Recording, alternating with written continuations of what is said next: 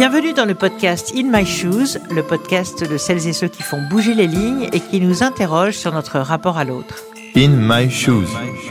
En France, en 2020, une famille sur quatre est une famille monoparentale.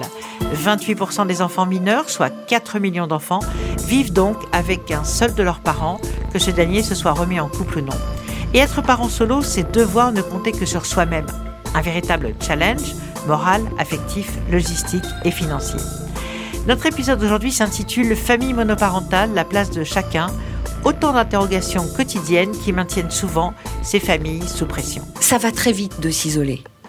Parce que quand vous vous retrouvez seul avec deux enfants à la maison euh, et que vous devez réapprendre à gérer le quotidien, à vous gérer vous-même, à aider vos enfants à passer le cap, vous n'avez pas le temps de téléphoner aux autres, vous n'avez pas le temps d'aller euh, passer des soirées ou aller au restaurant. Parfois, vous n'avez pas les moyens, parce qu'il y a aussi souvent une précarité financière. Et évidemment, je ne l'ai pas évoqué encore, mais c'est un gros souci, hein, parce que souvent, les parents solos ne peuvent plus faire ce qu'ils faisaient avant. Et ça, c'est un gros problème. Donc, c'est un point vraiment de vigilance à garder, je dirais, quotidiennement. Ne pas s'isoler. C'est Anne-Catherine Sabas qui nous accompagne et va apporter son regard éclairé sur ces familles. Psychanalyste et psychothérapeute, elle conseille les parents solos depuis de nombreuses années. Comment réorganiser son quotidien Que dire à ses enfants Pourquoi est-il indispensable de vous entourer Quid de votre vie amoureuse Comment ne pas culpabiliser Elle est aussi l'autrice de l'ouvrage Famille monoparentale, la grande aventure, un vibrant hommage et un précieux guide pour les familles monoparentales paru aux éditions Michalon en 2019. Anne-Catherine, bonjour. Bonjour.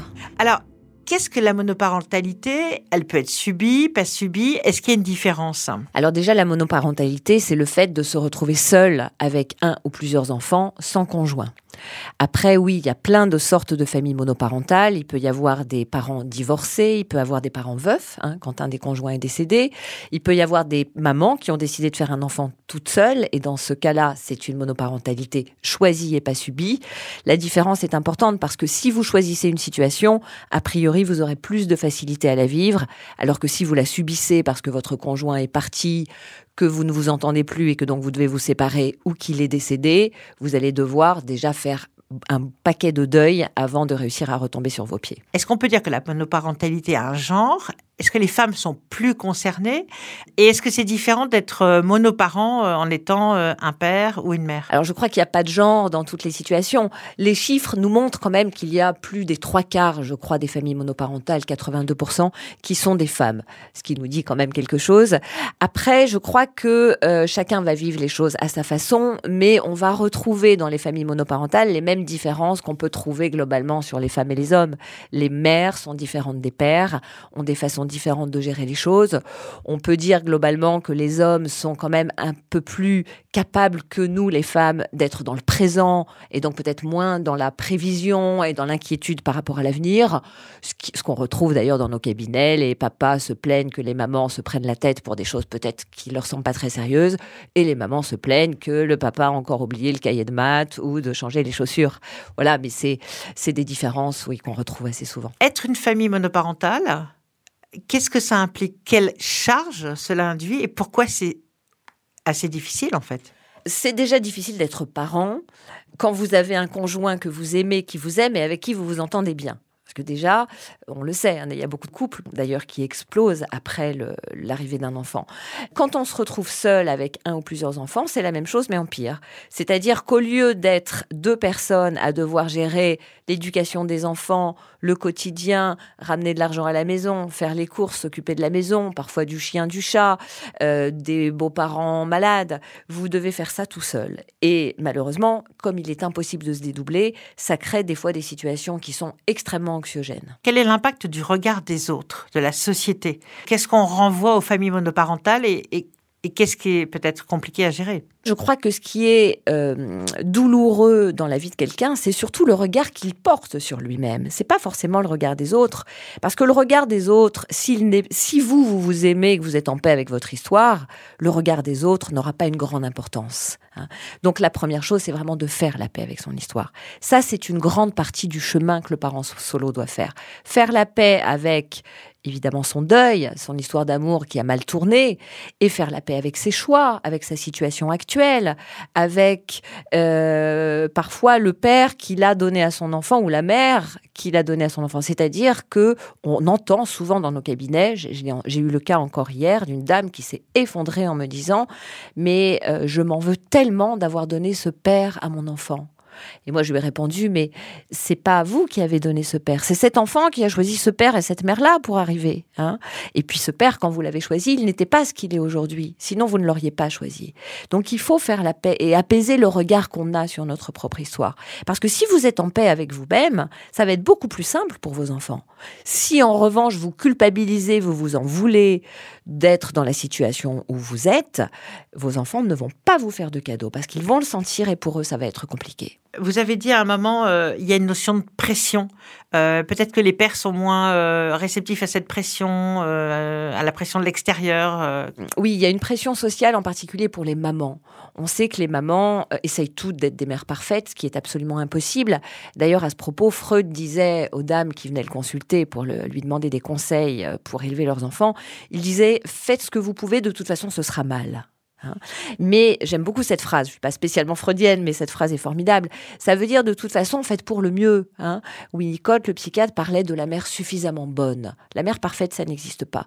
Mais je pense que on attend, parce qu'on s'imagine que biologiquement, la mère donnant globalement, souvent, sauf si elle l'adopte bien sûr, mais en général c'est elle qui donne naissance à l'enfant, ça devrait lui donner des qualités particulières d'amour, de maternité. Malheureusement, c'est pas toujours le cas. Donc les femmes sont beaucoup plus soumises à cette pression, à cette volonté d'être parfaites, elles se sentent responsables de leurs enfants, de l'avenir qu'ils vont avoir, alors qu'il y a des mamans formidables qui vont avoir des enfants qui sont juste insupportables. Et l'inverse est aussi vrai. Quand on dit euh, monoparent, est-ce que ça veut dire qu'on doit se transformer en super-héros et avoir le rôle du père et de la mère à la fois? Alors, évidemment qu'on est obligé d'avoir les deux rôles. On ne peut pas le faire en même temps. Hein, vous ne pouvez pas en même temps faire des bisous, des câlins. Je caricature un peu, mais c'est pour que ça soit clair. On ne peut pas en même temps faire des bisous, des câlins et gronder son enfant parce que pour la énième fois, il n'a pas révisé son contrôle de maths et il a eu une, note abominable. Euh, il y a un temps pour tout. Et je crois que ce qui est important, j'en parle beaucoup dans mon livre, c'est la question de la parole. C'est-à-dire qu'il faut dire à l'enfant, il faut dire à l'enfant, bah, tu vois, là, je suis obligée, parce que c'est mon rôle en tant que parent. Mon rôle en tant que parent, c'est de t'aider à grandir, à t'insérer dans un monde qui a des exigences. Et pour ça, il faut que tu apprennes certaines règles. Donc mon rôle, c'est de te rappeler les règles. Que je sois un homme ou une femme, la question est la même. Parmi les témoignages que, que vous avez recueillis, qu'est-ce que vous notez comme euh, difficulté majeure pour les parents? Je crois que c'est la question du temps, la question de la fatigue, parce que euh, tout ensuite, tous les problèmes vont découler de là. Quand vous devez, dès le matin, gérer le petit déjeuner des enfants, boucler les, devoirs, parfois euh, partir, euh, déposer vos enfants à l'école, partir travailler, être fatigué de votre journée, et puis en même temps gérer l'inscription au cours de gym, les courses à faire, le plombier à rappeler, etc., etc., et le soir rebelote jusqu'à tard, vous n'avez déjà presque pas de vie personnelle et vous êtes fatigué. Et qu'est-ce qui se passe quand on est fatigué? On est moins tolérant, on a des moins bonnes réactions, on est moins présent aussi effectivement pour ces enfants. C'est pas qu'une question de temps, c'est la qualité de présence. Quand vous savez le soir que vous avez encore de lessive à faire, une réunion à préparer pour le lendemain, la poubelle à sortir, le repassage de la veille à faire, quand vos enfants ont envie de jouer avec vous, vous allez les expédier rapidement au lieu d'être présent. Et c'est ça qui fait souffrir les enfants surtout. Anne-Catherine, justement, vous en tant que professionnelle, euh, justement, quand vous avez euh, ce type de famille euh, qui viennent vous voir, est-ce qu'il y a des petits trucs et astuces à leur donner pour que justement cette notion du temps et d'être capable de prioriser puisse être mieux gérée? Concrètement, que faisons-nous hein Que ces parents doivent-ils faire pour que ça soit plus léger? La première chose, c'est vraiment de réaliser qu'on a besoin d'aide Beaucoup de parents solos se retrouvent euh, submergés par la honte, par un deuil qui n'est pas fait. C'est-à-dire qu'ils vont d'abord se concentrer sur leurs enfants. Les mamans, surtout, vont se dire il faut absolument que mes enfants guérissent de cette séparation, alors qu'ils ne sont pas forcément blessés d'ailleurs. Hein. Il y a des enfants qui sont ravis que leurs parents se séparent. Mais donc, le parent va d'abord devoir réaliser qu'il a besoin de guérir lui-même, ensuite qu'il a besoin d'aide au quotidien. Et pour ça, il y a plein de solutions. La première, c'est évidemment d'en parler autour de soi, faire appel aux autres, aux amis, à la famille, aux voisins. Hein, ça, c'est la première chose, pour essayer de soulager un petit peu la charge qu'on a. Et pour les enfants, ça sera très important, parce que les enfants n'ont pas besoin d'avoir un parent qui soit justement un super-héros. Ça fausse leur vision du monde. Personne n'est un super-héros. Et voir son père ou sa mère qui est capable de tout gérer, c'est très compliqué pour l'enfant, parce que ça lui donne l'impression qu'il ne sera jamais à la hauteur. Donc le parent a vraiment l'intérêt à s'entourer euh, autant qu'il le peut. On parle aussi de la façon dont euh, les monoparents peuvent s'insérer dans la vie professionnelle et, et les problématiques que ça peut gérer. Est-ce qu'il y a un impact sur les risques que présente, j'allais dire, un parent monoparental pour une entreprise? L'expérience nous montre que les parents solos sont quand même en voie de devenir des super-héros, je vais le dire comme ça, bah, parce qu'ils doivent gérer tellement de choses qu'ils ont dû développer des capacités d'adaptation, de réactivité, de rapidité, d'organisation, qui font que quand on transpose ça dans le milieu professionnel, on va avoir affaire à des professionnels qui savent gérer les choses, qui en général ont un sang-froid euh, pour toutes les situations de crise, parce qu'ils en rencontrent beaucoup chez eux. Donc c'est plutôt, je dirais, un avantage. Après, bien sûr, il faut que ce parent réussisse à ne pas se laisser submerger par sa vie personnelle. Et là encore, il est important de parler, il est important de dire à ses collègues, à son chef, je me retrouve dans telle situation, je peux être amené à devoir quitter le travail précipitamment parce que euh, mon enfant s'est cassé la jambe à l'école et que personne euh, d'autre que moi peut aller le chercher, etc., pour qu'il y ait quand même du soutien autour de lui. Beaucoup euh, se disent que, en étant une famille monoparentale, ils ne sont plus une famille idéale. Et du coup, ça devient probablement dur à vivre. Qu'est-ce que vous répondez à ça? Qu'il faut là encore faire le deuil de cette famille idéale qui de toute façon n'existera jamais, même quand vous êtes en couple avec quelqu'un que vous aimez. Hein. La famille idéale, c'est ce qu'on espère construire quand on est enfant, qu'on rêve. Hein. Ah, moi plus tard, j'aurai ceci, cela, je vivrai ceci, cela. En fait, ça n'arrive jamais, hein, parce que même votre âme sœur, la personne avec qui vous êtes le, le mieux assorti, a des défauts et à certains moments, vous, n'aurez pas envie de lui parler. Hein. Donc oui, il y a ce deuil à faire. Il faut comprendre que la famille idéale, enfin celle qui se rapproche de, de l'idéal, elle peut être aussi monoparentale. Moi, j'ai reçu il y a quelques jours un enfant qui a maintenant 22-23 ans et qui me disait, heureusement que mes parents sont séparés. Lui, il est ravi, hein, parce que ça n'allait pas du tout chez lui. Donc il est ravi. Il dit J'ai la chance d'être seul avec ma sœur et ma mère. Parce que ça se passe bien. La famille idéale, c'est peut-être pas aussi non plus une famille au sens traditionnel. C'est pas toujours le cas et puis les choses ont évolué, non?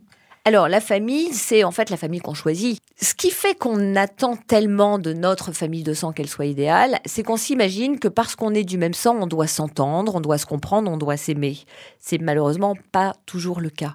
Il y a des pays dans le monde, il y a des, des ethnies, des tribus où la famille, c'est le village, où un enfant va être élevé un peu par la tribu, par les voisins, par les tatas, les tontons, les oncles, les tantes, les frères, les sœurs, etc. Et ça fonctionne très bien comme ça.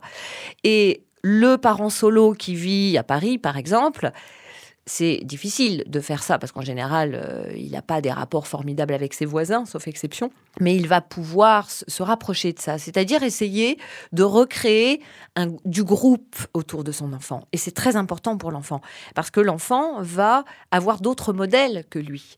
L'enfant va pouvoir s'identifier à d'autres personnes et le parent va pouvoir aussi diviser un petit peu cette charge mentale. C'est aussi une famille de cœur. Euh, ça veut dire qu'on peut dire que les profs vont avoir leur importance, euh, euh, les amis, les jusqu'où on va dans cette famille un peu pseudo recomposée. Je crois qu'on va jusqu'où on veut. Hein. Chacun doit décider et choisir. Après, il y a, euh, vous parliez de famille de cœur, il y a des coups de cœur, il y a des, relations qui marquent une vie.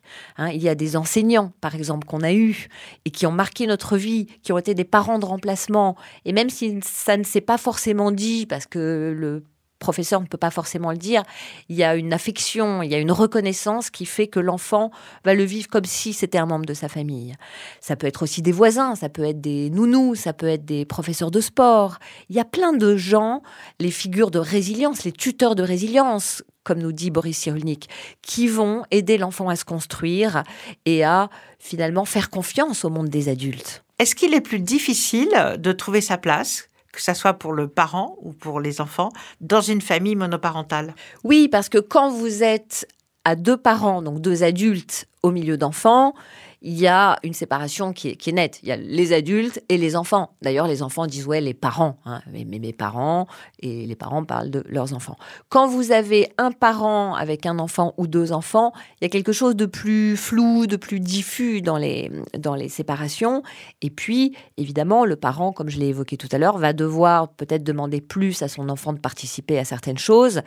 Donc, les, les différences sont moins nettes. Hein.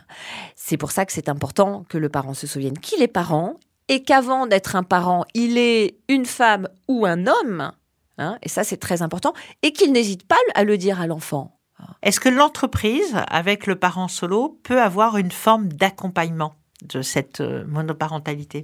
Alors, l'entreprise, c'est d'abord la somme des personnes qui la composent on pourrait imaginer euh, des entreprises comme il en existe dans certains euh, pays du monde, et, même en France d'ailleurs, où il y a des, crèches par exemple, vous savez. Ça, ça peut être intéressant aussi parce que le parent solo, il est souvent coincé dans des histoires de logistique. Hein. Il ne peut pas arriver tôt au travail parce qu'il faut qu'il dépose son enfant à l'école. Et ça, c'est un, grand souci. Alors pourquoi pas mettre en place des, choses au niveau logistique qui puissent aider déjà. Après, l'accompagnement, il est avant tout émotionnel, je pense. Hein. C'est de la chaleur humaine, c'est de l'attention. Et puis, je le redis, c'est de savoir dans quelle situation est la personne. Hein. Et euh, le parent solo doit, je le répète régulièrement, mais sortir de la honte, oser dire qu'il se retrouve dans cette situation et faire appel s'il y a besoin à un collègue, à un patron, mais il faut pour ça le dire. Il faut dire, voilà, j'ai tel souci, comment on peut s'organiser? Et si l'entreprise peut être particulièrement souple avec lui, évidemment, tout, le monde est gagnant. Souvent, la crainte du parent solo, c'est de penser que son enfant va être complètement traumatisé et qu'il ne pourra pas euh, j'allais dire, euh, faire lui-même un couple, etc. Euh, qu'est-ce que qu'est-ce qu'on peut leur répondre? Alors, on a tendance à imaginer, hein, ça s'appelle les projections, à imaginer que l'autre va voir le monde comme nous on le voit. Bon, c'est pas forcément le cas. Hein. J'ai encore reçu hier une dame qui s'inquiète énormément pour sa fille qui a vécu quelque chose de difficile. Je ne vais pas rentrer dans les détails, ça n'a pas d'intérêt. Et je lui rappelais à cette maman que moi, de ce que j'ai vu, c'est pour l'instant la maman qui est la plus traumatisée, c'est pas la fille. Donc il faudrait pas induire chez l'enfant un traumatisme parce que il devrait, enfin, il serait censé souffrir de quelque chose dont il ne souffre pas. Attention à ça. Il faut être vigilant. Hein. Est-ce que l'enfant montre qu'il y a un problème? Si l'enfant va bien, que son comportement n'a pas changé, que ses résultats scolaires n'ont pas changé non plus, il n'y a pas de quoi s'inquiéter à condition, là encore, de lui dire, de lui dire, tu sais, on est conscient que ce que ce qu'on traverse actuellement, c'est un peu compliqué, parce que c'est une autre vie, il faut s'organiser différemment. Si tu as besoin d'en parler, hein, il faut pas hésiter, mais n'induisons pas des choses. Et est-ce que du coup, le type de relation qui se crée avec euh, le monoparent est aussi euh, différente? Alors oui, de fait, quand vous vous retrouvez imaginez que vous êtes enfant avec un seul parent, même s'il y a des frères et sœurs, le parent va avoir plus de temps à vous consacrer, paradoxalement. C'est-à-dire qu'il ne va pas passer ses soirées à parler avec son conjoint de choses qui ne vous regardent pas et vous entendrez certainement moins que les autres. Ah ben oui, mais ça c'est pas de ton âge, ça ne te regarde pas, on te dira quand tu seras grand. Parce que le parent solo, il faut bien qu'il parle à quelqu'un aussi. Hein. Donc de fait, il va y avoir une espèce de couple qui peut se former. Et ça, ça peut être problématique. Parce que le grand enfant, on va dire l'aîné, qu'il soit garçon ou fille, peut avoir tendance à penser qu'il est l'homme de la maison ou la femme de la maison. Et ça, c'est le travail que le parent va devoir faire. Et pour pouvoir le faire, là encore, il va falloir que lui, il fasse son deuil du couple. Parce que s'il n'a pas fait son deuil du couple, il va avoir tendance à mettre l'autre, l'enfant, à la place du conjoint qui n'est plus là. Parce qu'il a besoin de, soutien, d'être épaulé, et, ça va amener les enfants évidemment à grandir plus vite, mais parfois à prendre des responsabilités qu'ils n'ont pas à prendre. Donc ça, c'est un gros travail que les parents doivent faire, c'est d'arriver à bien concevoir que son enfant reste son enfant et qu'il n'a que 6 ans, 8 ans, 10 ans. Je recevais il y a deux jours une femme qui a deux enfants, un garçon assez grand, une fille plus petite, et elle demande à son fils des choses énormes. Et moi, je passe les séances à lui dire, mais vous savez, il n'a que 8 ans. Hein, il n'a que 8 ans. Et je vois dans le regard de l'enfant, quand je dis ça, comment il s'apaise. Hein. Parce qu'en même temps, il a envie de devenir grand, cet enfant, c'est formidable. Il est le mec de la maison. Mais, euh, ben non, non, il a des expériences à vivre d'enfant. Être un enfant de famille monoparentale, c'est pas une tare c'est l'opportunité de nouveaux apprentissages? Oui, chaque situation différente est une opportunité de nouveaux apprentissages pour plein de raisons. Parce que comme je l'ai évoqué tout à l'heure, l'enfant va peut-être parler plus avec les adultes, va devoir s'adapter, va devoir euh, apprendre à être en contact avec deux familles aussi, parce que quand il y a une séparation entre deux parents, en fait, il y a deux familles monoparentales. Il y a le père avec ses enfants et la mère, ça fait deux familles. Hein. Donc l'enfant va devoir aussi s'adapter. Après, souvent, on a des enfants qui développent des qualités d'empathie, des qualités de sensibilité. L'enfant de famille monoparentale va passer beaucoup de temps à se demander qu'est-ce qui se passe, pourquoi ça s'est fait comme ça, comment je vais faire moi pour ne pas développer la même histoire, pour ne pas reproduire les erreurs pour ne pas me planter dans mon couple. Et donc, il va souvent démarrer un travail d'introspection qui va lui permettre de comprendre beaucoup plus de choses que les autres enfants concernant la nature humaine pour arriver, lui, à se positionner là-dedans. Et j'ai envie de vous citer une phrase de Jacques Lacan qui dit On finit toujours par devenir un personnage de sa propre histoire. Et c'est à ça que l'enfant de famille monoparentale est invité de toute façon devenir le personnage de sa propre histoire et pas de celle de ses parents. Anne-Catherine, euh, une famille monoparentale, c'est un parent et ses enfants. C'est tout? Mais non, ça peut être évidemment, euh, alors ça peut être la mémoire de ceux qu'on a aimés qui ne sont plus là, mais ça peut être aussi des animaux, ça peut être le chat, le chien, les poissons rouges. J'ai une amie dont le fils a des phasmes. Vous savez, les espèces de trucs qui ressemblent à des plantes, là. Et alors, il, se passionne pour ça. On ne peut pas dormir avec son phasme, mais son chat, son chien, il va remplacer le parent qui n'est pas là. Et il est un peu le tiers, ce fameux tiers séparateur, vous savez, qui empêche l'enfant d'être totalement en fusion avec le parent qui reste. Parce que quand le parent euh, gronde l'enfant, l'enfant peut aller le raconter à son chat ou à son chien. Hein, c'est très important, les animaux. Et puis au niveau affectif, on sait que ça aide aussi à apprendre à aimer, ça aide à apprendre la confiance et à responsabiliser aussi. Parce qu'un enfant qui va devoir changer la litière du chat, donner à manger à son chien, le sortir, etc., va grandir plus vite et va peut-être se mettre plus facilement à la place du parent parce qu'il va comprendre ce que c'est que d'avoir une responsabilité et de l'assurer même quand on est fatigué, même quand on est de mauvaise humeur et même quand on a envie de faire autre chose. Vous voyez beaucoup de gens euh, de familles monoparentales, de parents, d'enfants. Euh, qu'est-ce qu'on vous souhaite et qu'est-ce qu'on leur souhaite? Comme dans la chanson, on leur souhaite tout le bonheur du monde et que chacun euh, trouve son chemin et que quelqu'un leur tende la main. C'est-à-dire, on leur souhaite de faire la paix avec eux-mêmes, avec leur histoire, de ne pas la vivre comme un échec, de la vivre comme une opportunité d'avoir vécu une histoire d'amour et je dirais que même si vous avez affaire à une maman qui a décidé une insémination artificielle ou euh, qui n'a pas rencontré le, géniteur euh, de son enfant, c'est quand même une histoire d'amour avec un projet, avec un enfant à naître. Et ça, au regard de la vie, c'est toujours beau. Donc faisons la paix avec ça et souvenons-nous que le bonheur, il est toujours aujourd'hui et demain. Hein. on le construit chaque jour par notre état d'esprit.